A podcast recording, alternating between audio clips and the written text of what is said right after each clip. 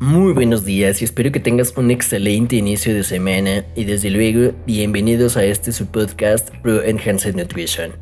En episodios anteriores te he contado sobre mis inicios en la nutrición. En esta ocasión tuve una charla con un colega bastante especial y amigo del gremio, el licenciado Luis Alberto Gómez Martín, nutriólogo deportivo especializado y entrenador personal profesional. En esta ocasión estaremos compartiendo nuestra experiencia con el uso de esteroides, cómo fue que comenzó su carrera en el gremio de la nutrición, el entrenamiento, la suplementación, entre otras cosas. Sin más, disfruta de este episodio con una buena taza de café.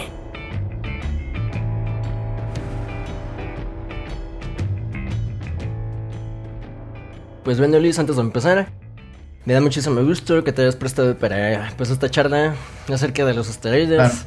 Ahora sí que eres una persona a la que admiro bastante en el gremio ya desde hace unos 5 años más o menos.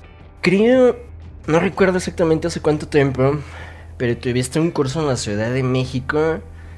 Mayo creo que fue con Joana Colín, si no me equivoco. Justo la última vez que fui. Ah, en ese curso creo que fue un sábado y un domingo. En eso estuve y fue la última vez que te vi en persona. Entonces dije, a ver si pues más adelante se da la oportunidad de pues colaborar algo con él.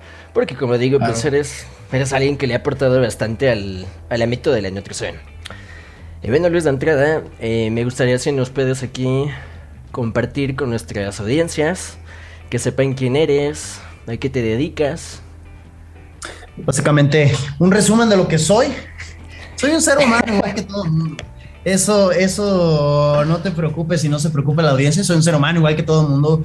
Me, me apasiona mi trabajo y pues trabajo para ganarme la vida y me gano la vida ayudando a la gente. ¿Qué es lo que soy? Justamente soy eso. ¿Qué es lo que estudié? Si tú lo quieres ver de esa manera más académica, pues Exacto. estudié licenciatura en nutrición por la Universidad de Guadalajara, entrenador personal, tanto de estudio formal, entrenador personal por la Academia de Fisicoculturismo y Fitness del Estado de Jalisco y también como entrenador personal que también abarca nutrición, psicología y entrenamiento por lo que es este investigador Menno Hesselmans, su certificación de Bayesian Bodybuilding. Eso como estudio formal en las ciencias de la nutrición y del entrenamiento. Tengo otros estudios formales que no tienen mucho que ver no tienen mucho que ver con la nutrición. Y sobre capacitación per se, pues creo que hago lo que deberíamos de hacer todos, que es leer todos los benditos días. Leer, cuestionarme, aplicar todos los benditos días. Me he dedicado desde hace, ay Dios, seis años, siete años, más o menos, que no es mucho, pues, en comparación de otros colegas, pero sí me he dedicado prácticamente a partir de 2015, 2000, inicios de 2016 a la nutrición, muy especializado efectivamente a lo que es el ámbito del fitness, del wellness, correctamente dicho la recomposición corporal, con fines estéticos mayoritariamente, no porque quisiera, sino porque pues me aniché, atiendo poco clínico, sé solamente un poco de la teoría, mucho de lo clínico intra, intrahospitalario. La realidad está en que estoy muy anichado a eso, a la estética, a la vanidad, correctamente llamado la recomposición corporal. Y en el ámbito deportivo de todas las demás disciplinas, también eh, la teoría nada más, el expertise no es mucho el que tengo, excepto en la disciplina del físico-culturismo, que es, ahora sí que lleva el único deporte subjetivo de apreciación en donde se lleva la composición corporal, pues a niveles extremos. Y a eso nos hemos estado dedicando. Recientemente, eh, dentro de qué es lo que soy, pues recientemente tengo esta faceta de emprendedor y empresario con el proyecto de Willow G, que Uh, de, manera de resumen, pues es una plataforma de cursos, una academia digital especializada en nutrición, entrenamiento, farmacología y demás. Y lo que es el software es una aplicación para la gestión de pacientes, expedientes, diseño de dietas, diseño de rutinas. Y, y esa es otra parte de lo que soy ahora como emprendedor y como empresario. Muy bien, la verdad es que tienes una formación académica pues bastante completa. Y sí recuerdo cuando habías empezado, por allá del 2015-2016 más o menos, me parece que en aquel entonces tu página era CNT Center. Algo así me parece, la de aquel ah, entonces, sí. si no me equivoco. ¿Qué fue lo que sucedió cuando hiciste esa transición de cambiarte actualmente con la que estás? Mira, eh, de eso ahora sí que es un ámbito muy, muy empresarial, tal cual, obedece enteramente al ámbito empresarial. ¿Por qué? Porque el, el proyecto que yo tenía tal cual, que sí se, se llamaba SNT Center, que significaba Sport Nutrition and Training Center, pues era básicamente mis consultas y mis asesorías, tanto en nutrición como entrenamiento. Y era, la realidad está en que hablando ahora sí fríamente en el ámbito empresarial, pues era solamente redes sociales y era un logotipo, pero no había nada empresarial. Se empieza y se formaliza, por eso les digo que parte de lo que soy es que también soy empresario y soy empresario formal, pues se formaliza ante el SAT, se formaliza eh, ante, con acta constitutiva la figura moral y el nombre comercial, que es este, el de Willow, y se registra ante el INPI, se registra el logo, se registran las, las redes sociales y se registra el contenido de los cursos ante el INDAUTOR. Todo esto es, por, eso obedece, ¿a, ¿a qué obedece? Obedece a eso, que ya como ya no soy solamente el nutriólogo y entrenador que da consultas. Lo sigo haciendo. Ya soy el empresario que tiene gente nómina, que tiene que cuidar la capacidad de la empresa y la, y la propiedad intelectual de la misma. Por eso cambió todo eso, porque se formalizó. Ah, ya tiene más todo sentido. Porque sí, el hecho de que te hayas empezado a expandir, de repente con las asesorías, después con los cursos, de estar colaborando con todos, más ingresos, empezar a formalizar prácticamente todo. Ahora sí que, pues seguir aportando de una forma más formalizada, vaya la redundancia, para todos los que estamos en este medio. Y fíjate, muy importante lo que mencionabas cuando te estabas presentando al inicio, el estar leyendo, el estar capacitándote constantemente. Y creo que en nutrición, como en cualquier otra carrera, pero más en la nutrición, el área de la salud, la recomposición, el entrenamiento, etcétera, para quienes van empezando, recién este, graduados, creo que eso es muy importante justamente eso. Que no pierdan ese toque de, sabes que este, ya terminé la carrera, voy a seguir leyendo, voy a seguir capacitándome, voy a tomar un curso, una certificación. Desde luego no todo va a ser lo más formal, pero es el conocimiento. Porque ¿qué sucede muchas veces? Que se meten que a un curso únicamente por el diploma, únicamente por la constancia, por el papelito, y se olvidan de lo más importante que es el conocimiento. Entonces, desde luego, yo aquí a toda nuestra audiencia, pues también les hago la invitación. Si quieren tomar algún curso en la plataforma del licenciado, adelante. Cualquier información que ustedes necesiten acerca de nutrición, suplementación, recomposición corporal en concreto, se los puedo recomendar por completo. Y bueno, Luis, a mí me gustaría saber cómo fue que empezaste en la nutrición. Acabaste la prepa y dijiste, bueno, me gusta la bioquímica, me gusta la anatomía, me voy a meter a nutrición. ¿Cómo empezaste? Fíjate que eh, curiosamente sí va muy por ese lado. Eh, en la prepa y en la secundaria, inclusive te puedo decir que mm, siempre me gustó, eh, deja tú de la bioquímica, no sabía, en ese entonces no sabía la diferencia entre bioquímica y fisiología y anatomía, o sea, yo solamente sabía que me gustaba cómo funcionaba el cuerpo. Yo recuerdo que en lo que es la, desde la secundaria, siempre fui súper ñoño, o sea, yo soy el clásico estereotipo del ñoñazo, ese soy yo. Y desde la secundaria me gustaba ver mucho los documentales en Discovery Channel, en National Geographic Channel, pero siempre me llamaban más la atención los del cuerpo humano. Tipo lo de kilos mortales, tipo todos esos documentales que salen en estos canales desde hace mucho, pues siempre me gustaban. Y pues termino la prepa y yo dije, quiero estudiar algo que sea de profesional de, de, de las ciencias de la salud, ¿no? El que sea. Yo soy, eh, bueno, yo nací en un pequeño pueblo, se llama Capilla Guadalupe, Jalisco, prácticamente a hora y media de Guadalajara. Y cuando era, llega el momento de entrar a la universidad, no podía, por cuestiones económicas, no me era fácil trasladarme hasta Guadalajara a vivir como tal, como, como con roomies, creo que como muchos lo hicieron. Para mí no, no, no, no me era muy factible, económicamente hablando. Y pues dije, bueno, ¿qué es lo que puedo estudiar? Relativamente ya, o sea, sin perder más tiempo, ya había pasado un año que salí de la prepa, no te creas, fueron dos años de donde me tomé el tiempo de revisar, dije, bueno, salgo de la prepa, vamos viendo qué me gusta, trabajé un tiempo y nada que ver, o sea, de la prepa, pues eh, trabajaba en una maquila, una empresa de maquila, o sea, nada que ver con la profesión, pero me tomé dos años para, para conocer qué me gustaba, qué no me gustaba y demás, y fue donde dije, ya tengo que ver, las opciones que tenía cercas, porque sí fue una limitante. Pude haber estudiado alguna otra cosa de haber vivido en Guadalajara, pero pues era limitante. Y dije, bueno, nutrición me agrada bastante, eh, porque es comprender el cuerpo. Pero pues tristemente en ese entonces no conocía tanto la nutrición. Creo que es algo que todos cometemos ese error. No conocemos los alcances correctos que realmente tiene la licenciatura en nutrición y yo pienso que todas las licenciaturas. Pero bueno, el chiste es que me interesó, empecé a estudiar, yo recuerdo que prácticamente eh, extendiendo cómo es que termino haciendo lo que termino haciendo, pues sí entré a la nutrición y demás. Yo me, me gustaba mucho el cuerpo humano y yo siempre fui el nutri clínico, clínico, clínico. Entrenaba ya en el gimnasio, entrenaba mal, si tú quieres, la realidad. Entrenaba nomás porque me gustaba ir al gimnasio a mover fierros y siempre fui al nutri clínico hasta que me toca dar mis prácticas profesionales, que las di en un hospital privado.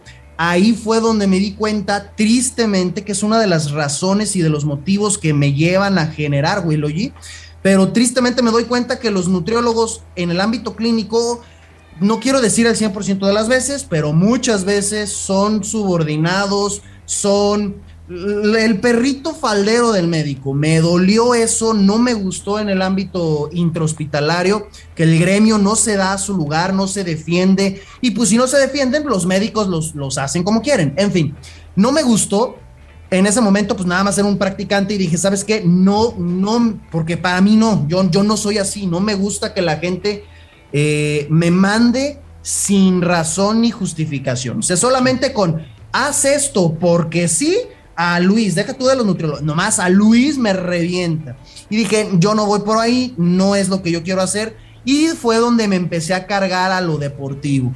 En ese entonces, pues también yo dije, deportivo, pues es todo. Ya en cuanto te metes a lo deportivo y ves que cada disciplina deportiva tiene su propio chiste, y que sabes que, eh, como ya, ya practicaba en ese momento, practicaba un poco de ciclismo y un poco de gimnasio, dije, ya, me fui por el gimnasio, lo vi realmente algo más, más grande, más masivo. Pude haberme especializado en el ciclismo porque es lo que practicaba en ese entonces, pero dije, ¿sabes qué? Pues también, es que también tenemos que pensar en eso. Como profesionales dije, eh, creo que hay más, más trabajo, creo que hay más remuneración dedicándome a lo que es el gimnasio en lugar del ciclismo como tal.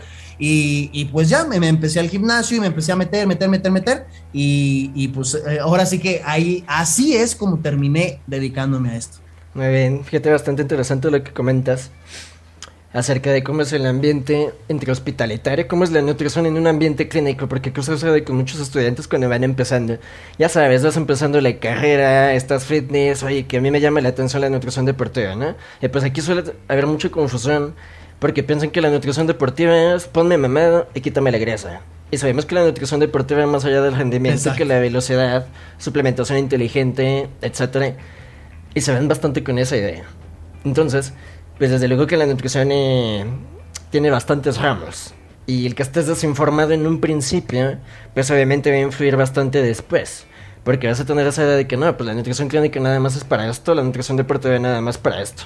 Ya después, como comentas tú, si te metes en nutrición deportiva, deportes de contacto, que si son este jugadores de básquetbol, que si son jugadores de soccer, o sea, cada deporte obviamente va a tener su propio este pues personal capacitado, ¿no? Y fíjate, muy interesante lo que mencionas, cómo comenzaste, me llamaba la atención cómo funcionaba el cuerpo humano, me sentí identificado contigo y hasta cierto punto me vi en en ese aspecto, porque yo cuando iba en la preparatoria tendría en aquel entonces unos 15, 16 años más o menos. Me gustaba bastante leer, pero desde la secundaria me gustaba bastante que la biología, que la química, bioquímica y todo eso, y en específico endocrinología, la parte de las hormonas. Toda la preparatoria a los tres años, recuerdo que me la pasaba leyendo, siempre igual, el ñoñazo, me agarraba mi librito, me iba a la esquina del salón y me ponía a estar leyendo y todo. Y se me fue dando como que empezar a platicarle a mis compañeros de no, fíjate que los carbohidratos esto y lo otro. Cuando ya voy acabando la prepa dije, ¿qué voy a estudiar? Porque me gusta bastante esto. Yo estaba en el gimnasio en ese entonces, estaba en clases de natación, aparte jugaba básquetbol. Entonces pues eran unas chingas porque, o sea, salas de la prepa bien cansado, vete a comer. Y luego dentro de la prepa tenía mis partidos de básquet y en las tardes tenía los entrenamientos. Después al gimnasio y después me iba a jugar básquet. Entonces eso siempre me, siempre me, me, cuestionaba cómo es que los alimentos nos dan energía, ¿no? Y tenía una pregunta así súper vaga de, o sea, nosotros consumimos los alimentos, pero después, o sea, no se nos mete el bocado en la sangre o algo por el estilo, ¿no? Algo tiene que suceder. Ya después fui aprendiendo de bioquímica y dije, ah, las amilasas, la proteasa, todo esto de la glucosa, el hígado, etcétera. Y empecé a aprender más ahí de nutrición, lo básico, nutrición clínica, los carbohidratos, las vitaminas, minerales. Y es cuando escucho de tu curso, el que está en la Ciudad de México en aquel entonces, y dije, lo voy a tomar a la primera. Me lancé con mis papás, ya lo estuve tomando y todo. Y después me empezó a llamar la atención la parte de la suplementación. Dije, a lo mejor algo me puede servir. Porque como cualquier principiante de que que necesito que un ganador, que una creatina, que una proteína, ¿no? Pero fíjate que yo corrí con la suerte de que no me dejé llevar por lo que decían en el gimnasio, de que no es que si ya empezaste a entrenar, sí o sí tienes que usar suplementos. O sea, yo decía, no, yo creo que con la pura comida la hago. A raíz de esto, me empecé a juntar ya con más nutriólogos, con más competidores y pues conocidos que están en medicina. Entonces como que desde bien chavito me empecé a juntar pues ya con perros más grandes que ya sabían bastante y sin querer terminé aprendiendo de suplementación, la parte bonita, la parte fea, que la piquen, que la adulteración y todo eso. Y también aprendí sobre farmacología. Te estoy hablando de yo ya tenía 18 años más o menos. Ya me estaban explicando qué eran los esteroides, que la base de testosterona, que eran los ésteres, que era el clenbuterol, que era la efedrina, cómo actuaban. Y me llamaba bastante la atención porque lo piensas y dices, para saber usar bien un suplemento o un fármaco propiamente, de hecho tienes que saber cómo funciona en el cuerpo y qué es lo que va a ocasionar, ¿sí? Entonces se me juntó todo, entro a la universidad como tal y se me abre todo el panorama, empiezo a conocer más gente y creo que aquí ya viene la parte truculenta a donde vamos a entrar allá en el podcast, porque dije, y de hecho mis maestros me lo decían, es que para la edad que tienes estás trayéndote conocimientos pues un poco más fuera de la media, ¿no? De nutrición, de entrenamiento, de farmacología, etc. Aprendí tanto que un día dije, porque soy hace mucho de nutrición, de entrenamiento, de farmacología, no aplico todo en mí. Me hice los estudios, empecé a platicar este, con amigos pues que eran endocrinólogos, competidores que quizá no hacen todo de la forma más derecha, más inteligente posible, pero más o menos están orientados. Y fue más o menos ya como a los 20, 21 años que neutralizé mi primer ciclo de asteroides. Y aquí algo que me retumba en la cabeza siempre, y es algo que veo bastante en Instagram, que parece que todos los estudiantes de nutrición, los hombres, en algún momento de su carrera, han querido utilizar esteroides o los han utilizado. No todos, ¿verdad? Pero la gran mayoría. ¿A qué edad y por qué fue que, quisiste utilizar esteroides como tal. Ya sabías de nutrición, sabías de entrenamiento, te empezaste a capacitar en farmacología y todo esto, pero ¿qué fue lo que te dio esa espinita de yo quiero empezar a utilizar química? Empezó ¿por qué? porque ya cuando yo ya, ya me dedicaba a las capacitaciones, o sea, ya había muchos colegas y muchas instituciones que confiaban en mi trabajo, que hablaba yo de nutrición, que hablaba también de entrenamiento también siempre, eh, es que tristemente en el ámbito deportivo, digo tristemente porque en teoría son bastante manos a la salud, pero si lo ves desde otra óptica, pues es que son una maravilla porque obtiene resultados. No quiero poner ningún tabú sobre la mesa, solamente las cosas como son. Y en cualquier ámbito deportivo siempre están inmiscuidos, siempre, siempre, siempre, siempre, siempre. Y yo hablando, otra, enseñándole a los colegas, ya, ya me había titulado, no tenía mucho, pero ya me había titulado, siempre salían preguntas respecto a farmacología. Y me empezaron a llegar pacientes, como yo me aniché muy rápido en, las consultas con personas del fitness y, y, culturistas, pues me empezaron a llegar pacientes que querían usar o que ya estaban usando. Y fue donde, ¿sabes qué? Me tengo que capacitar y tengo que, así como soy capaz de sumergirme a la nutrición o sumergirme al entrenamiento, en su momento fue, yo pienso que en 2017 como finales de 2017, dije, ¿sabes qué? Pues tengo que sumergirme en este tema, punto. Y me empecé a sumergir totalmente para yo poder manejar esa parte, porque me llegaba la gente, como profesional de la salud, sabes cuando las cosas están bien y cuando no están bien, ¿por qué no están bien? Y yo sabía que no estaba porque me llegaban pacientes ya con usuarios de farmacología y me empezaron a llegar pacientes derivados no quiero poner el dedo ni ponerle nombre y apellido a nadie, pero derivados del clásico coach de gimnasio, preparador, jodidísimos de la salud, y llegaban con el profesional de la salud a que les solucionara el desmadre que traían, pero llegaban con el profesional de la salud que también sabe de nutrición y entrenamiento porque la gente sigue con esa meta de mejorar, de competir. Y me empezaron a llegar así y dije, ¿sabes qué? Ya es momento, vámonos. Y empecé a capacitarme mucho, mucho más. Me empezaban a preguntar y fue todo al mismo tiempo. Te estoy hablando que por un lado estudiaba, me capacitaba, por el otro lado aplicaba con los pacientes o les respondía, por el otro lado me preguntaban en los eventos y dije, ¿sabes qué? Y bueno, yo he sido así. No puedo yo enseñarle a alguien si no lo he hecho aunque sea una vez. Exactamente. Necesito esa parte empírica, la necesito si quiero yo ayudar adecuadamente a los pacientes y si quiero yo enseñarle adecuadamente a los colegas. Necesito esa parte empírica. Y la realidad está en que los tres ciclos que yo he utilizado a lo largo de los años han sido entera y absolutamente para probar lo que sé para probar sustancias, para probar cantidades, para probar combinaciones. La realidad está en que yo, Luis, como tal, respeto mucho a los culturistas, pero Luis jamás será competidor porque la forma de ser de Luis no le da. Para mí yo tengo otras prioridades. No quiere decir que esté mal ser atleta. Mis respetos, mis, mis, mis, mis, mis respetos para los atletas. Pero Luis como persona, como profesional yo sé que me convendría, pero como persona no es mi prioridad. Y entonces, como no es mi prioridad, yo dije, ¿sabes qué? Pues no los quiero utilizar para recorrer el camino de un atleta. Los quiero utilizar para recorrer el camino de un profesional que enseña eso. Y literalmente fue lo que me llevó en su momento a esos tres ciclos diferentes que he utilizado para probar sustancias, probar dosis, probar protocolos, probar protocolos de terapia por ciclo, probar protocolos de regeneración hepática. Fue los tres que he utilizado han sido mera y enteramente para yo ganar experiencia empírica y poder ahora sí decirle a los colegas que están aprendiendo, esto se hace así por la ciencia y los libros y los papers, pero también te digo que por experiencia te puede pasar esto y esto y esto. Me han pasado cosas buenas, me han pasado cosas feas, no puedes prevenirlo, no me he matado, evidentemente, aquí estoy con todos ustedes, pero, pero sí fue por eso, o sea, la realidad está en que por eso me orillé, porque ya tenía la necesidad y se abría un camino para seguir enseñando y seguir trabajando y dije, no, no me gusta, tengo que hacerlo por mí mismo para poder complementar esa teoría con la, con la práctica. Muy bien. O sea, prácticamente te la aventaste de ser tu propio, este, tu propio conejo de experimento para ver qué se sentía, ¿no? Y de hecho, fíjate muy importante esto que comentas de que quisiste empezar a introducirte en la farmacología y en la química porque te llegaban pacientes que ya estaban utilizando, que querían usar o ya venían jodidos. Y esto es algo que también me empezó a suceder a mí hace un tiempo. O sea, ven que publicas contenido, que sabes más o menos de farmacología y todo, pero no lo vas a hablar públicamente en redes sociales. Entonces, ¿qué sucede?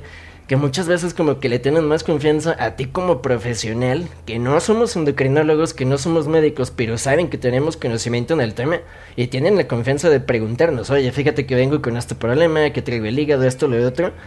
Entonces aquí sí es, considero yo muy importante, aunque seas nutriólogo, estás en la recomposición en todo esto de la nutrición estética, introducirte en la farmacología porque no va a faltar el día que te llegue un paciente y si está en tus manos, tienes los conocimientos, para ayudarlo, para arreglar de los desmadres que ya traía de salud, pues adelante, ¿no?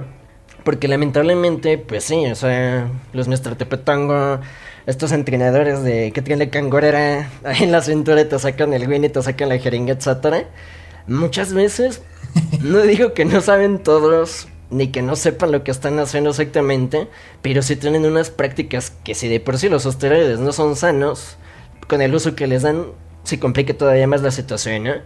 Y fíjate, hace un tiempo me tocó trabajar con un chico. No tenía, yo creo que más de dos años entrenando en el gimnasio. Le mandaron hasta nosolol, pero del de cangurito inyectado venía amarillo.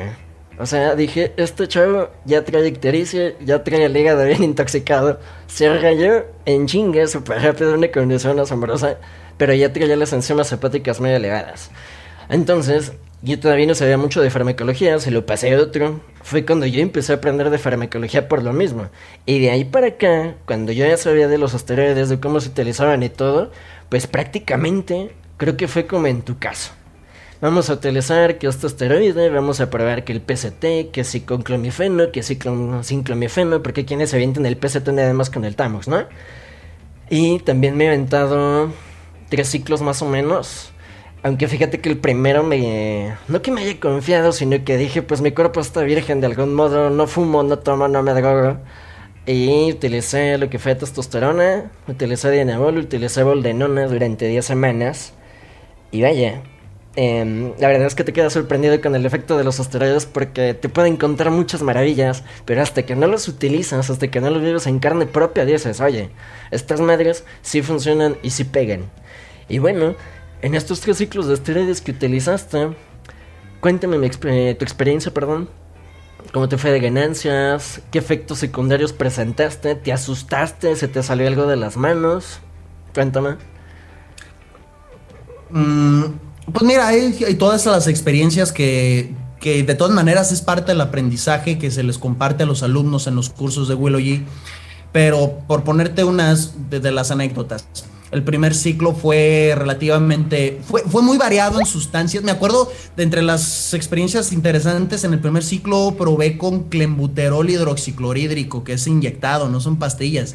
Y ese cabrón pega, se siente fuerte y pega sabroso, por ponerte un ejemplo. Eh, en el segundo, ¿qué otra cosa pudo haberme pasado? Recuerdo haber experimentado en el segundo lo que es el anastrozol como bloqueante de la producción de estrógenos. Y Dios mío, una pastillita y ya me dolían las articulaciones, era obvio. Eh, en el primero recuerdo también haber experimentado, pues es que tienes el estanosolol, lo tienes en pastilla, lo tienes intramuscular. Recuerdo haber eh, experimentado con el estanosolol y el extanosolol no te dice ningún librito que duele, duele el intramuscular y duele muchísimo. Eh, y ese tipo de cositas son las que vas aprendiendo en la terapia ciclo, en este último tercer ciclo que utilicé.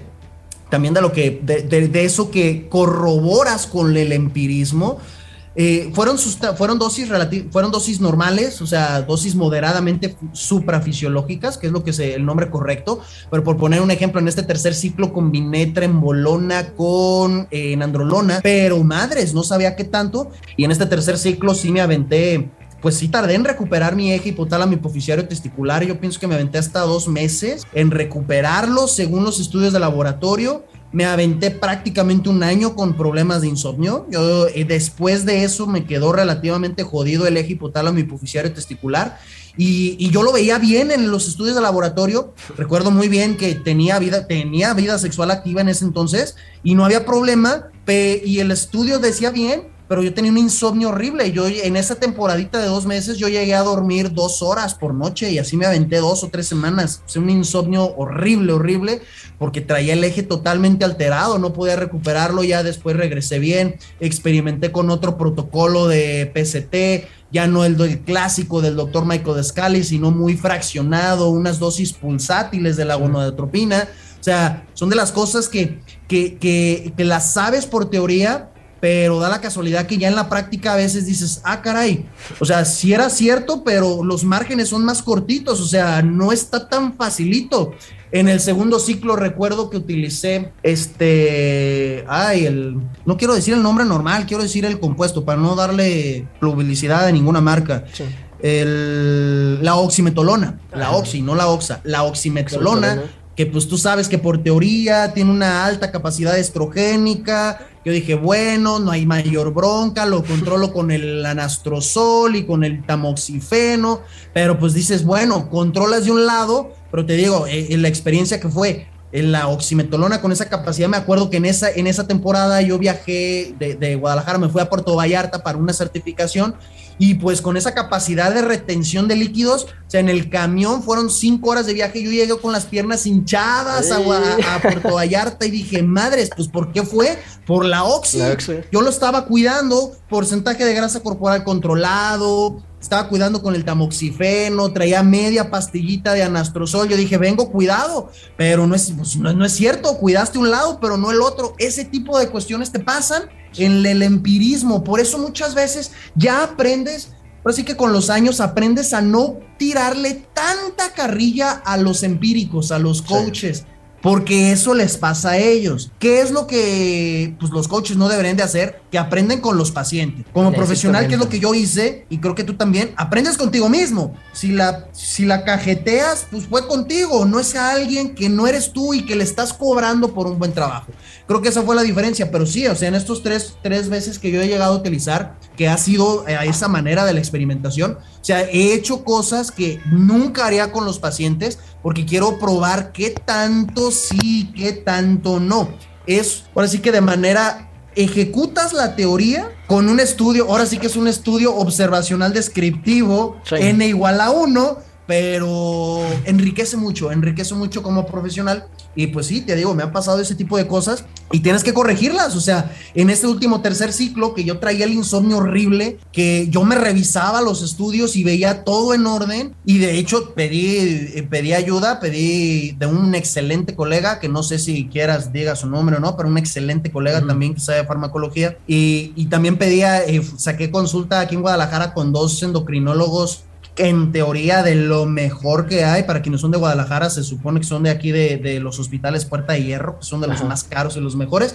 Y me acuerdo mucho que yo llegué y literalmente llegaba y les decía, me dedico a esto, soy esto y esto y esto, utilicé esto, esto, esto, esto, esto, esto, esto, y ya les llegaba con los estudios, todo el perfil gonadal, el hepático, el bioquímico, todos los estudios, y le dije, todo esto me salió la semana pasada, pero tengo estos síntomas y utilicé esta terapia por ciclo pero se me salieron las cosas de control, todavía traigo insomnio, bla, bla, bla. O sea, yo llegaba, les explicaba el caso y, les decía, quiero tu, tu, segunda opinión, porque a mí ya medio se me salió y los dos me dijeron, ah, caray, y con los dos se me quedaron, no, sabes mucho para no ser endocrino. Y sí les decía, pues sí, pero solo de esto. O sea, tú sabrás endocrinología de muchas otras cosas. Pues eres endocrino. Yo ya me metí mucho a esto, pues esto me dedico, pero se medio, se, se medio salieron las cosas de control. Y se me dijeron, no, es que lo estás haciendo bien, te recomiendo que hagas esto. O sea, una consulta con cada uno de los dos, de los dos chingones aquí en Guadalajara. Eh, y pues a seguirle y a, y a, seguir haciendo ajustes. Ya ventajosamente ya salí, pero sí me aventé prácticamente un año con insomnio. Bastante, bastante bien.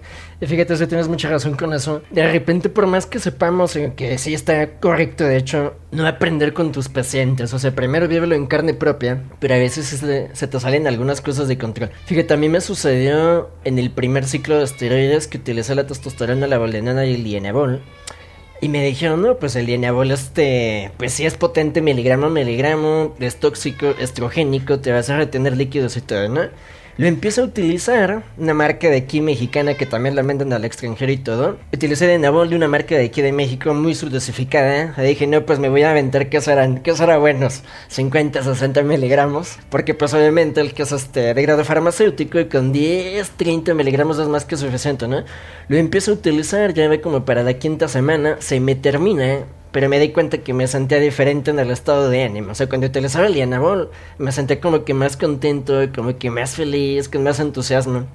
Y me mandan, el vendedor al que le compraba los esteroides, me manda uno de una marca tailandesa, muy famosa en su momento, de grado farmacéutico, de 5 y de 10 miligramos cada pastilla. Y se me hizo fácil, pues, aventarme este, la dosis de Dianabol, ¿no? Me aventé, creo que igual 50 miligramos, pero ya era farmacéutico. Y como a los 3-4 días me empecé a sentir de la cara súper, súper hinchada.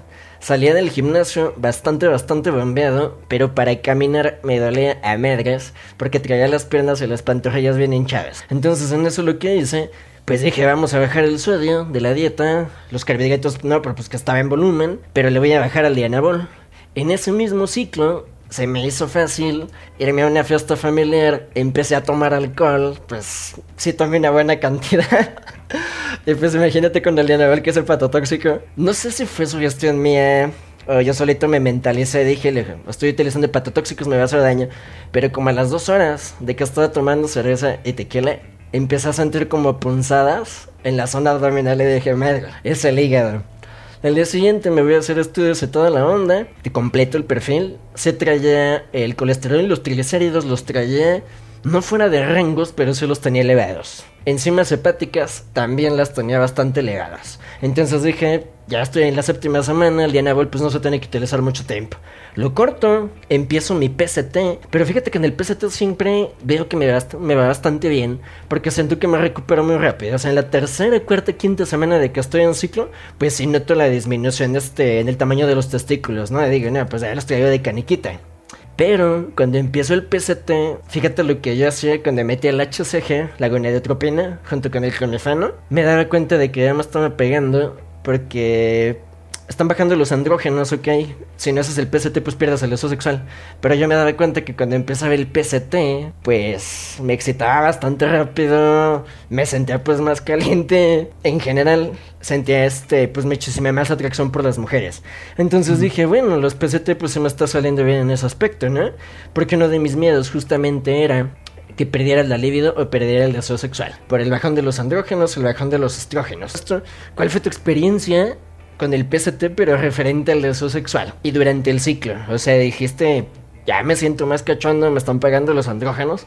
¿Cómo te fue con eso? Fíjate que muy, mm, o sea, ahora sí que experiencia personal.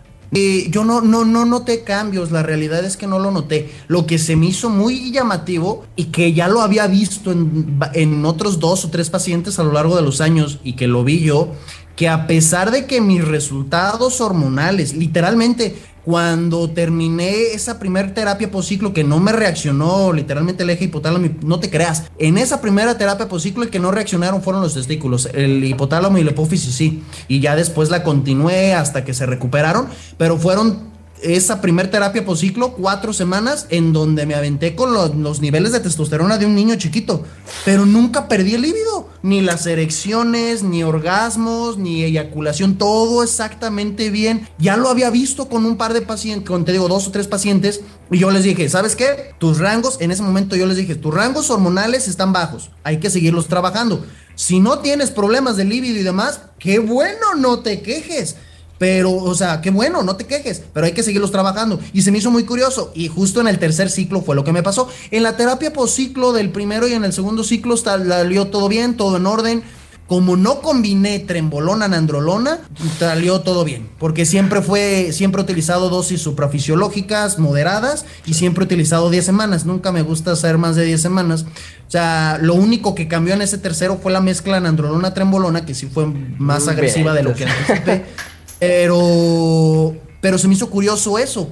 O sea, ese, ese aprendizaje de la terapia por ciclo, solamente de la parte del líbido, se me hizo curioso que no la perdí y yo lo vi, lo vi, yo me mandé a hacer los exámenes, lo vi con los exámenes, tenía la testosterona de un bebé, pero tenía las erecciones, o sea, se me hizo bastante llamativo. Eh, fue como que lo más curioso. En el otro ciclo no, no me había pasado nada. Y con otro paciente, no me pasó a mí, pero hablando de esa misma temática, con otro, me, ha pasado con dos pacientes y me, se, se me quedaron muy grabados que uno de ellos literalmente era, ya terminó su terapia por ciclo, yo se la mandé, todo correcto, se analizó todo bien en los niveles hormonales y no tenía deseo sexual, no tenía líbido, no tenía erecciones, cosa contraria a lo que me pasó a mí y ya ondando más en consulta, porque pues ya conoces más o menos a los pacientes, consulta tras consulta, no solamente su, su aspecto de paciente, sino el aspecto de ser humano.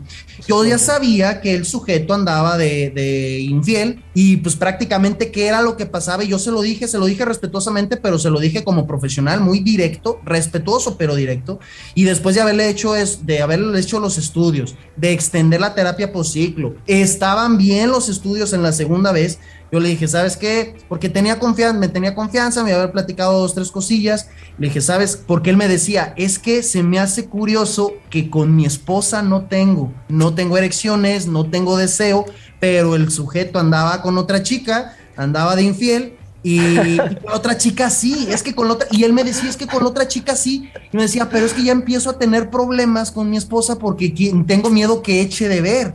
Y yo le dije, como paciente, como profesional, así le dije, te lo voy a decir como profesional, respetuosamente, pero directo. Tus estudios de laboratorio, después de dos terapias por ciclo, después de este lapso de dos meses, están bien, la seguiste bien. No tienes razón por la cual yo le dije, si con tu amante lo estás haciendo bien, lo disfrutas, si tienes erecciones, pero con tu esposa no, básicamente no la quieres, básicamente no la amas, no sientes atracción a ella, no es nada biológico. Y sí le dije, no lo tomes a mal, te lo estoy diciendo directo y respetuoso, tu problema es psicológico, tu problema no es hormonal, ya estás, ya salimos, ya te arreglé lo hormonal. El problema no es hormonal, el problema es ese, que estás jugando con dos chavas, bla, bla, con tu esposa y la amante, X, Y, Z. Sí le cayó el 20, no le gustó porque no regresó a consulta.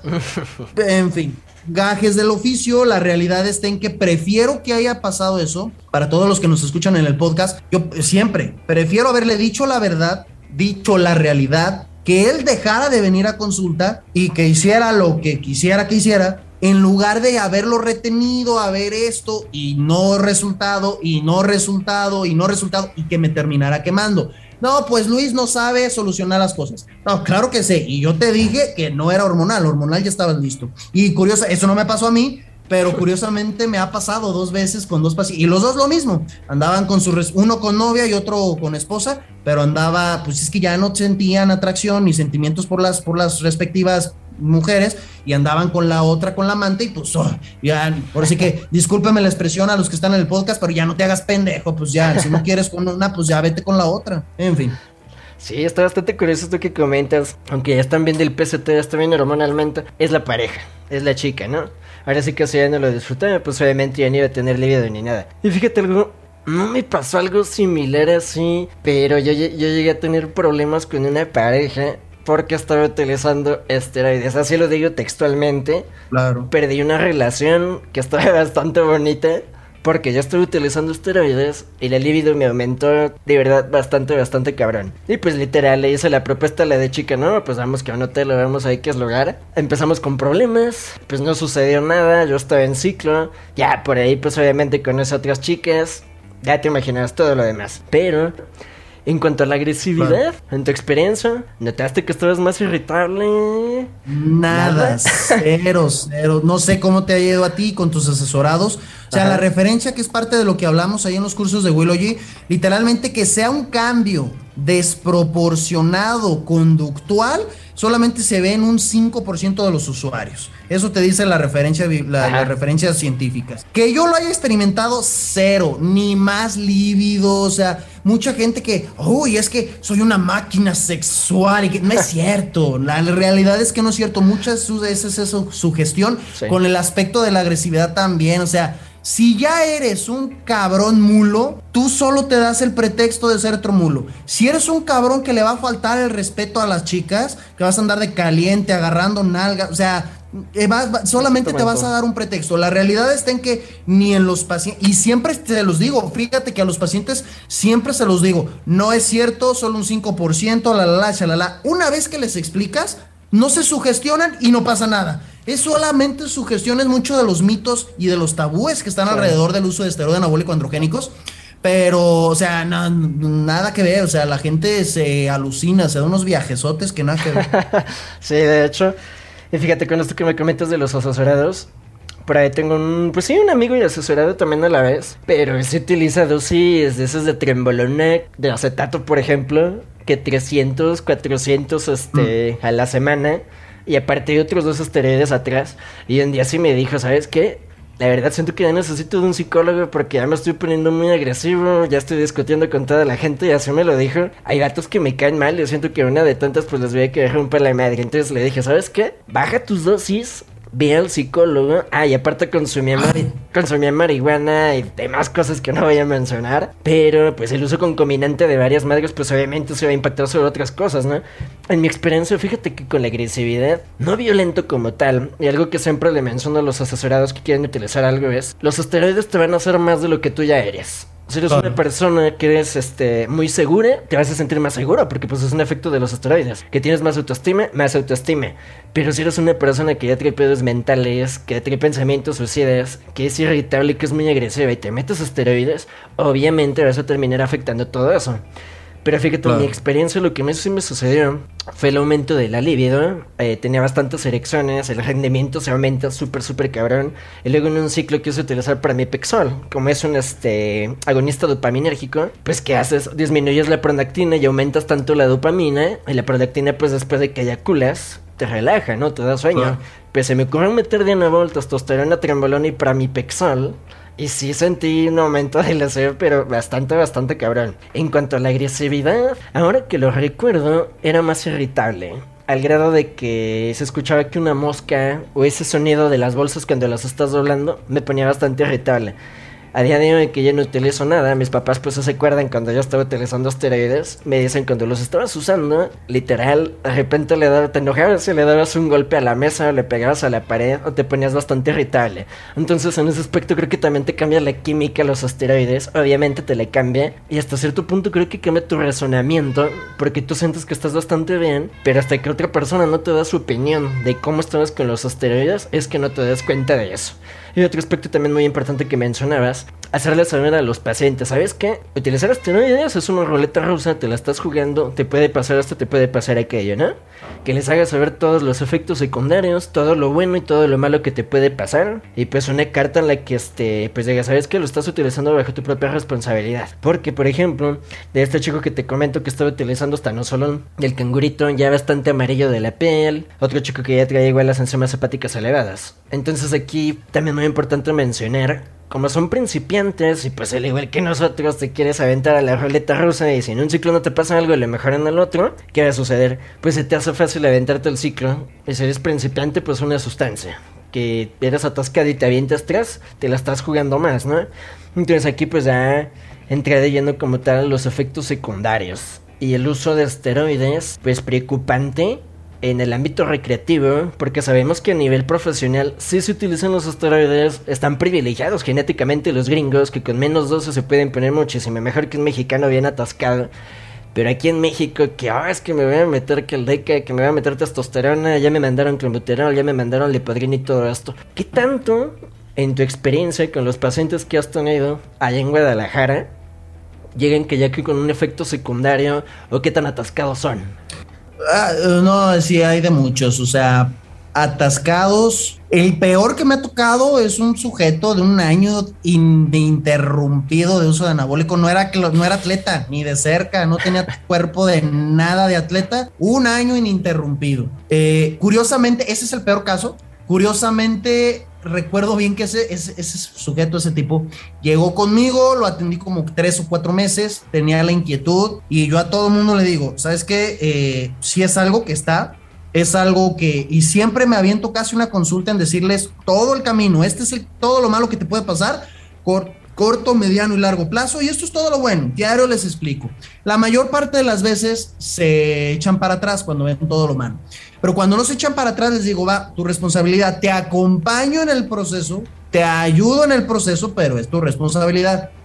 Este sujeto llegó después de cuatro, desde que llegó tenía la, inquietud. Y yo, ya, cuando llegan desde la primera, que no los conozco, siempre les digo la misma palabra. Digo, ni siquiera sé cómo te llamas y quieres que te mande farmacología. O sea, no, vente, eres bienvenido, vamos trabajando juntos, dieta y rutina, vamos trabajando seis meses para ver, y yo le digo, en estos seis meses, uno me sirve para que pierdan grasa corporal. ¿Por qué? Porque a mayor cantidad de grasa, mayor cantidad de estrogenización, no, ya mayor probabilidad de estrogenización. Ok, me sirve que pierdan grasa corporal. También en el proceso de pérdida de grasa es donde realmente se ve la disciplina de una persona. Ganar músculo y traer superávit todo mundo. Pero para perder grasa, pruebas la disciplina y el apego de la persona. Siempre es mi manera de trabajo. Medio año perdiendo grasa. Si te logro perder grasa de una manera estricta, ya estás metabólicamente más apto para usarlos y ya te probé tu disciplina. Pues este sujeto fue, ni siquiera llegó al medio año, quería usarlos, no era disciplinado, le valía gorro, bla. Se fue. Estuvo como cosa de más de un año sin llegar Y luego fue cuando llegó conmigo y me dijo, Lick, ¿se acuerda? La, la, la, la. He utilizado un año de ciclo. O sea, básicamente el, el sujeto dejó de ir con consulta conmigo por ir con el charlatán que le cumplió su deseo, que le mandó anabólicos durante un bendito año. Este sujeto me llegó increíblemente es el único que me ha pasado, me llegó con secreciones de los pezones.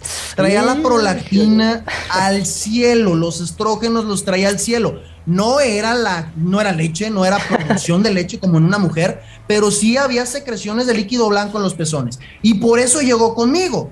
Porque si no le llega así, sigue con el charlatán. Y llegó conmigo porque se acordó que yo le di todo un sermón de que no se debía por esto y esto y esto. Y me dijo, Lec, discúlpeme, lo hice así, me salí de con usted por ir con un fulano, estuve un año, ya lo dejé y vengo con usted para que me así me dijo, para que me solucione el desmadre porque ya me empezó a salir leche de los pezones. No era leche como tal, pero era secreción, una secreción de los pezones. Y sí le dije, eres bienvenido, te voy a seguir cobrando, vamos a ver qué hacemos con este desmadre.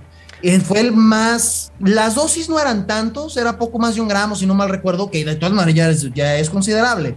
Pero el problema está en que un año sin, o sea, era ridículo. un año no lo usas ni de cerca. Lo utilizarán los atletas, pero ya se hacen la mastectomía. Te quitas la glándula mamaria y te quitas de broncas. Pero pues este sujeto no lo hace. Él fue con quien le cumplió el berrinche y le salió eso. Yo pienso que es el más exagerado que me ha tocado así de, de marranés. Usualmente, cada vez más, ventajosamente, cada vez más la gente sabe. El trabajo que hemos hecho nosotros desde hace años, el que has hecho tú recientemente y varios otros colegas que no son muchos, todavía no es mucha la gente que habla abiertamente de farmacología, pero cada vez permean más, cada vez permean más y no hay tanta gente tan jodida y lo, la otra cara de la moneda, que es súper real, los que verdaderamente se joden no son, no salen, no van por pena. También me ha tocado otra de las más graves, una chica, no me lo mostró evidentemente, pero sí llegó y e, era una chica, llegaron en pareja, eran dos mujeres, eran lesbianas son lesbianas, me imagino todavía. Y llegaron, justo por eso las dos entrenaban, pero a la que atendí llegó justo porque tenía ya clitorimegalia. Tenía, en cuanto le abrí la puerta y demás, o sea, la voz grave, eh, ya los bracitos, el, eh, el trapecio, dices, va, ya ve pero ya cuando me empezó a decir que esto, esto, esto, me interesa esto, esto, y ya donde me dijo ya entrecortado con llanto y que ya tenía un, crecimiento de clítoris interesante, repito, no me lo mostró, no necesitaba verlo tampoco, ¿para qué carajos? Con que me diga que tiene clitorimegalia me es suficiente, pero también son de las que dices, ¿cómo carajos? O sea, o sea, tú como profesional sabes que puede pasar, pero para cuando se presenta la clitorimegalia en las mujeres, ya hubo amenorrea, ya hubo hirsutismo, ya, ya hubo la disfonia. O sea, le seguiste hasta que se presentó la clitorimegalia. O sea, no fue mucha bronca la menorrea, te valió madre. No fue mucha bronca el hirsutismo, para quienes nos escuchan ese crecimiento del vello facial. No fue mucha bronca, o sea, todo lo demás te valió madre. Hasta la disfonia, o sea, ya te escuchas como adolescente no fue eso. La gota que derramó el vaso fue el, la clitorimegalia. O sea, what the fuck. ¿Me explico? Son de, los, de los más fellitos. Llegó con eso. La atendí como unos tres meses en dieta y rutina, pero sí, en la primera consulta le dije, no te voy a dar falsas esperanzas, no puedo hacer nada en la disfonia y no puedo hacer nada en la clitorimegalia. La disfonia nadie puede hacer nada y en la clitorimegalia pues te puedes aventar cirugía que te, que te extirpen el exceso de clítoris eh, crecido, esa sí se puede. Pero pues yo, y yo siempre les digo, y yo te barajeo las cartas, estas son las cartas y te las pongo sobre la mesa. ¿Cuál quieres elegir? Te acompaño si quieres. La atendí unos tres, tres cuatro meses y, y pues se fue. ¿Qué le haya pasado a la chica? Pues no sé, pues, pero son de los casos más, elegantes que me han tocado. Fíjate, mucha gente que se le hace fácil pues utilizar los esteroides y no tienen con un efecto secundario de eso, ay, todavía aguanto, ¿no? Y así se la van llevando hasta que definitivamente ya tienen un problema de salud. Y ese es un problema que pues podría decir que ocurre yo creo con cualquier profesional del área de la salud, que los pacientes muchas veces lleguen a consulta cuando ya tienen un pedo de salud antes de que esté avanzando tanto, ¿verdad? Fíjate, con una chica. Fue una chica. No fue con esta. Fue con un chico con el que me sucedió. Igual quería este. Una fase de pérdida de grasa, ¿no? Un déficit calórico. Mm. Y lo mismo que tú le dije.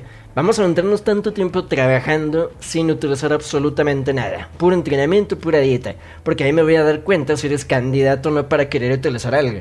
Porque el chico ya estaba decidido. O sea, ya me he dado cuenta de la desesperación. Le dije, aunque yo le diga que no lo utilice, lo voy a terminar utilizando. Pues durante todo su proceso de pérdida de grasa avanzó bastante bien, natural y todo. Y quería competir. Finalmente nunca competió porque se echó para atrás. Se dio cuenta de que era mucha la chinga. Porque pues a nivel competitivo son muchas chingas, ¿no? Claro. Y le digo, si quieres utilizar algo, ¿qué tienes pensado? Me mandó una foto del hipodrín, del amarillito del clásico que todos se ven, ¿no? Y le digo, ok, mira, esta madre trae su efedrina, trae, me parece que la cafeína, no recuerdo si trae invina, me parece que no, debe ser otra versión. Y le digo, y con este, no te tienes que pasar de la dosis. Porque estás metiendo estimulantes, estás metiendo un simpatomimético, se te va a acelerar el corazón, donde te pasas te vas a estar infartando. Pues un día en la noche no te miento, como a las 2, 3 de la madrugada, yo vi el mensaje hasta el otro día. Me manda un mensaje y una nota de audio bien desesperado diciéndome, ¿sabes qué? Estoy teniendo sudores en frío. Tengo el corazón bien acelerado y me siento bastante ansioso y bien nervioso. No, pues sí me asusté porque dije este vato se me va a estar infartando. Pero le dije, no tenías que pasarte de las dosis. Y lo que le cajeteó todavía peor fue que metió cuatro dosis. O sea, me parece que las dosis máximas son tres pastillas de lipodrin. Pues este chico metió cuatro pastillas y la última se la tomó después de las 8 de la noche con café. Y le digo, ¿cómo se te ocurre tomar estimulantes? Aparte metes más café y justo cuando ya te vas a dormir en las siguientes horas. Pues en la madrugada que me manda mensaje. Al otro día ya tranquilo le digo, a ver, te me vas a ir al cardiólogo y no escatimes con el gasto. Revísate cómo estás del corazón, un electrocardiograma, dile lo que estás utilizando, dile lo que estás tomando. Aquí está la dieta, todo lo que has estado haciendo. Finalmente el chico pues no presentó anomalias en el corazón, ahora sí que fue el guamazo de catecolaminas y todo esto, pero se le mandaron, no recuerdo si fue propanolol, un alfa, un beta bloqueante, si no me equivoco, para disminuirle la frecuencia cardíaca, porque lo que se le alteró fue el ritmo cardíaco. O sea, Tú lo veías ah. normal y todo, pero traía arritmias y a cada rato. Entonces le digo, ¿sabes qué? Claro. Vas a tener que estar en tratamiento constantemente. Y se aventó como tres o cuatro meses. Le dio tanto miedo que ya no quiso volver a utilizar nada. Entonces sí llegan muchos asesorados de que, oye, quiero utilizar, o ya estoy utilizando esto. Me llegó una chica hace poquito, no te miento, le traían yo creo que como con una dieta de unas 1600 kilocalorías y al día se aventaba sin mentirte entre dos horas y media y tres de entrenamiento. Le mandaban a madres de cardio al principio y al final y después del cardio vete a caminar y desviéntate tu rutina de, de, pesas, ¿no? Estaba utilizando diarios como unos 400, 600 miligramos de cafeína, pues que son las dosis para estar estimulado, ¿no? La chica estaba tan estimulada que ya no podía dormir y siempre estaba muy ansiosa cuando entra asesoría conmigo y le digo, ¿sabes qué? Vamos a cortar estimulantes, vamos a quitar el café incluso de la dieta, vamos a subir las calorías, vamos a bajarte el volumen de entrenamiento y ahorita la chica ya duerme bien. Entonces le digo, ¿te das cuenta de la dieta tan cabrona que estabas llevando, el sobreentrenamiento que estabas llevando y el exceso de cafeína que ya te estabas metiendo diario? Para tratar de sobrellevar toda la chinga que te estabas metiendo. Entonces es bastante pues preocupante hasta cierto punto porque dices, si a nivel profesional en los competidores tienen ciertos problemas de salud, ahora a nivel recreativo que la persona ni siquiera sabe, escatima, no se quiere asesorar, se deja llevar por el charlatán del gimnasio, pues queden con problemas de salud, ¿no? Y bueno, eh, Allí en Jalisco, ¿has trabajado ya tú con atletas o con personas de verdad comprometidas que saben, sabes que me quiero meter a competir, quiero utilizar esto, ta, ta, ta? ¿Qué tan abismal consideras la diferencia entre la disciplina del recreativo que está utilizando farmacología y el atleta que ya lo está utilizando? Fíjate que me he encontrado recreativos más disciplinados que atletas. Fíjate. El recreativo que tiene su disciplina férrea, trae muy buen cuerpo, no quiere utilizar farmacología pero este tipo de personas que me he encontrado así realmente lo hacen. Me he encontrado en general de la gente que realmente disfruta el entrenamiento y va y lo disfruta y entrena. Y también recreativos muy disciplinados, que es su terapia. O sea, personas que tienen algún tipo de ansiedad ya patológica o algún tipo de depresión. Que yo no soy psicólogo, pero se nota y lo toman como su escape de la realidad. Y por eso terminan siendo o, o a personas eh, relativamente obsesivas compulsivas que realmente son capaces de pesar cada gramo de arroz y, y no, normalmente sí me he encontrado disciplinados, así, perdón, así disciplinados sin que sean competidores. Eh, pero son pocos si quieres un promedio del nivel de disciplina que tiene un recreativo en comparación de un promedio del nivel de disciplina que tiene atletas, porque también te encuentras atletas que según ellos quieren ser atletas y puro pájaro algodón, diríamos el mexicano. Eh, nada que ver. En promedios contra promedios, sí te puedo decir que tienen, no sé, el doble o el triple de disciplina los, los atletas pero no porque su objetivo sea más grande, porque tú y yo sabemos que el objetivo, por decirle de las chicas bikini, una chica bikini, la, el objetivo que tiene y un cuerpo bikini, pues literalmente es el mismo de una chica que quiere irse súper sexy a la playa, solamente que la bikini se va a deshidratar y a pintar, y la recreativa no. o sea, el objetivo no es tan grande. Lo que sí implica en promedio mayor disciplina de los atletas porque ya el atleta ya trae una meta y creo que eso es lo que le hace falta a los, a los recreativos, una meta real. Cuando vienen con una meta, una meta de nada más quiero perder peso, quiero verme bien, son metas muy etéreas, son abstractas y mucho de lo que trato de hacer, que con algunos me funciona, con otros no, mucho de lo que trato de hacer es poner esas metas objetivo, esas metas reales, porque creo que es lo que diferencia al atleta. El atleta tiene una fecha, tiene un día, un domingo en específico donde se tiene que ver bien. Y ese domingo en específico va a gastar. Y ese domingo en específico se va a exponer, porque te vas a exponer con los demás, vas a tener una tanga o el traje de baño de competición. O sea, hay una meta muy clara y hay un objetivo, hay, hay, un beneficio muy claro, ganar, sentirte bien y demás, y hay un riesgo muy claro porque la siguiente dices, ¿cómo voy a perder? ¿Cómo voy a...? O sea, ¿me explico? Y creo que normalmente eso es lo que le hace falta al recreativo.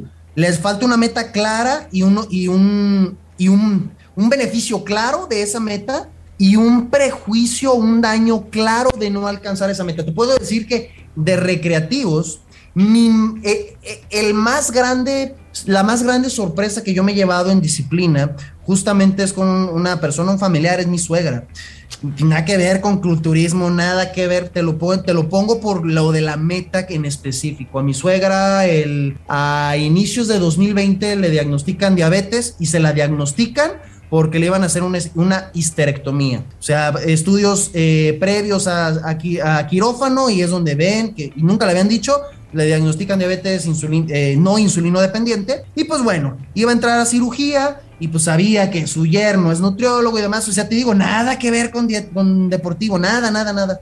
Yo le dije, pues, no sabía qué tan disciplinada y yo le dije, ah, mire, esto pasó por años de malos hábitos, su mal hábito mayoritario pues es panera, era, era panera y galletera la señora, pues bueno, el chiste está en que a mí se me ocurre decirle, te digo, a, inicios de 2020, si quiere hacerlo de una manera fácil, ni siquiera la peso, no la atiendo, no nada solamente coma carnes, las que usted quiera.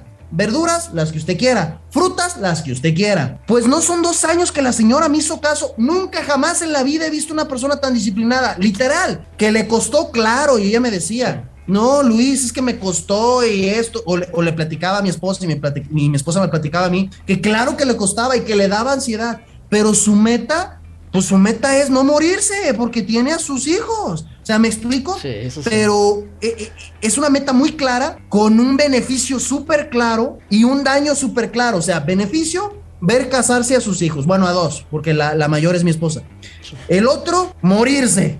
O sea, así de claro tiene que ser. Para la señora, o sea, así, para todos los que nos escuchan en el podcast. Si no te cuidas, te mueres. Así, oílo, te mueres.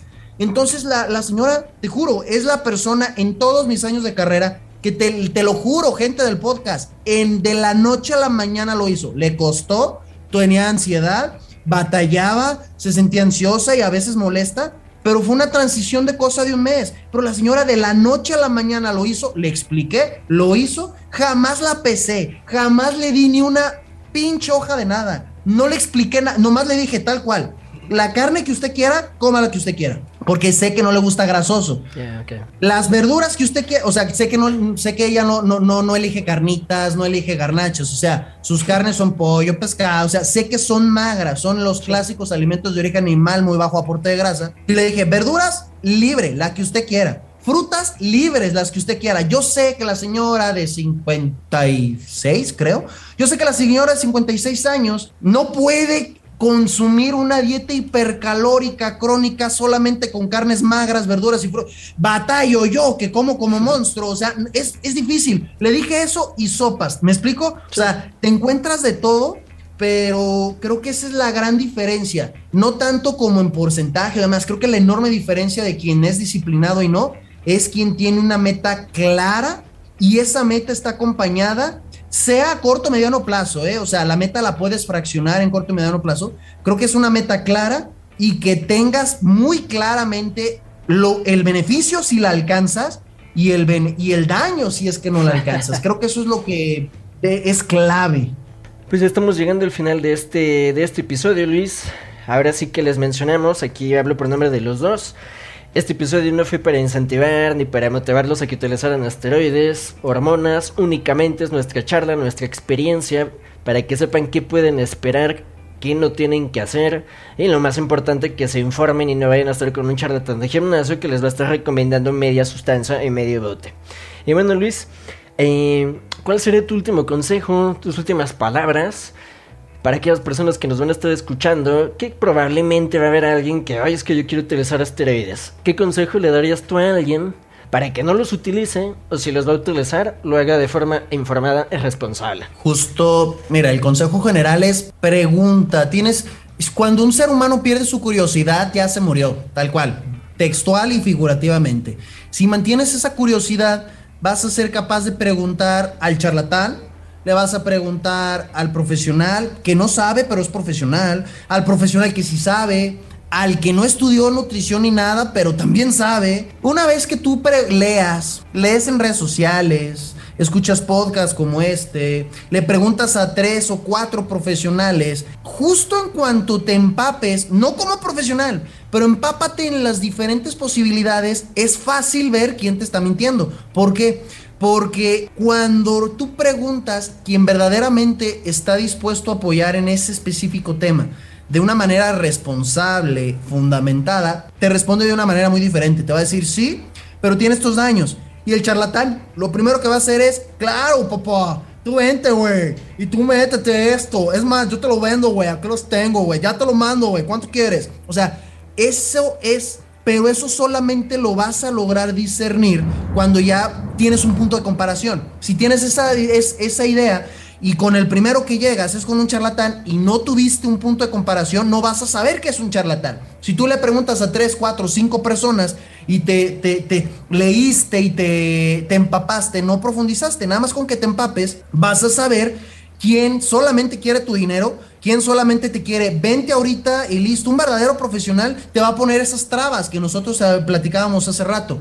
Ese es el consejo, el último consejo de este tema en específico que yo le daré a la gente. Mantén tu curiosidad, pregunta en varias fuentes diferentes con varias personas y en toda la vida hay una regla, hay muchas reglas de vida. Y una regla de vida aplica también aquí. Si es demasiado bueno para ser verdad, no es verdad.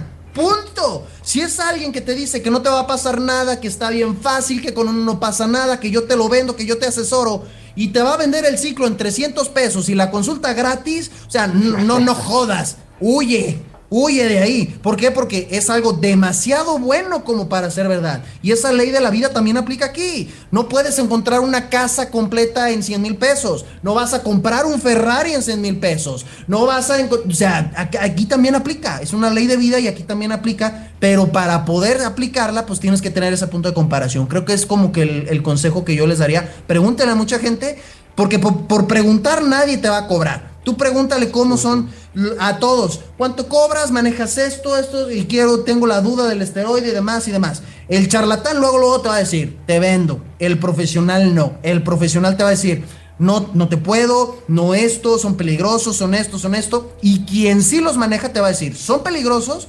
pero dame chance, te voy a trabajar, vamos platicando, vamos esto. Y ya ahí ya tienes punto de comparación. Creo que ese es como que el camino que deberían de seguir todos los que escuchan el podcast para, pues para que eviten a los charlatanes y que se eviten una, pues es que una desgracia.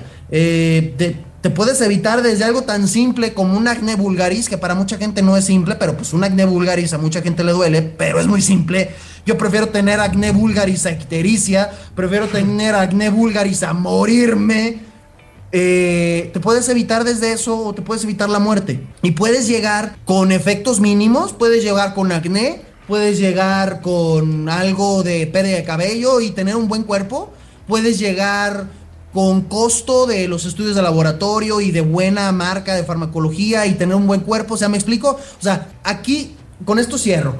Yo siempre me gusta utilizar una relación de la relación costo-beneficio.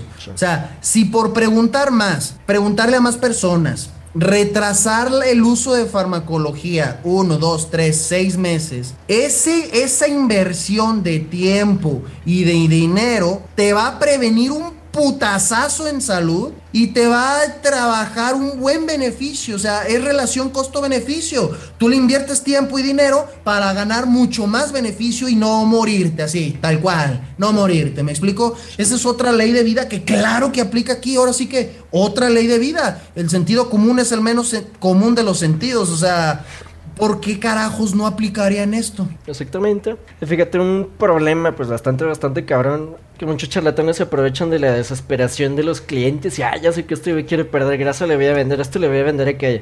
Y la persona, pues toda incrédula, va a decir, no, pues me están prometiendo que utilizando esto voy a tener resultados rápidos. Y ahí empiezan los problemas de salud. Entonces es muy importante, chicas y chicos, si en algún momento ya tomaron la decisión de querer utilizar algo, ya están convencidos, acérquese a un profesional. Luis, bastante recomendado, ha trabajado con personas, con atletas que han utilizado farmacología, ha utilizado farmacología en carne propia, igual igualmente yo, si de algún modo les podemos ayudar, adelante. La idea es que ustedes se acerquen a alguien que tenga conocimientos, pero que sea muy consciente y les hable las cosas como son. Porque un charlatán, desde luego, te puede hacer muchas promesas, lo que estábamos diciendo, Luis. Yo, con, con, tal de mantenerte como cliente, te voy a estar vendiendo y te voy a estar endulzando el oído. Pero un profesional te va a decir: ¿Sabes que puedes tener estos problemas de salud? Estos efectos positivos, estos efectos negativos. Las cosas están así. Recuerden, chicos. No acuden a los fármacos únicamente para corregir sus errores con la dieta y con el entrenamiento y antes de utilizarlos, si es que desean utilizarlos, aprendan a comer, aprendan a entrenar y aprendan a dormir. Pues bueno, con esto hemos llegado al final de este episodio del podcast list. Te agradezco bastante por tu tiempo, por tu participación, tu experiencia, los consejos y desde luego agradecerte también por la amistad, por haberte prestado.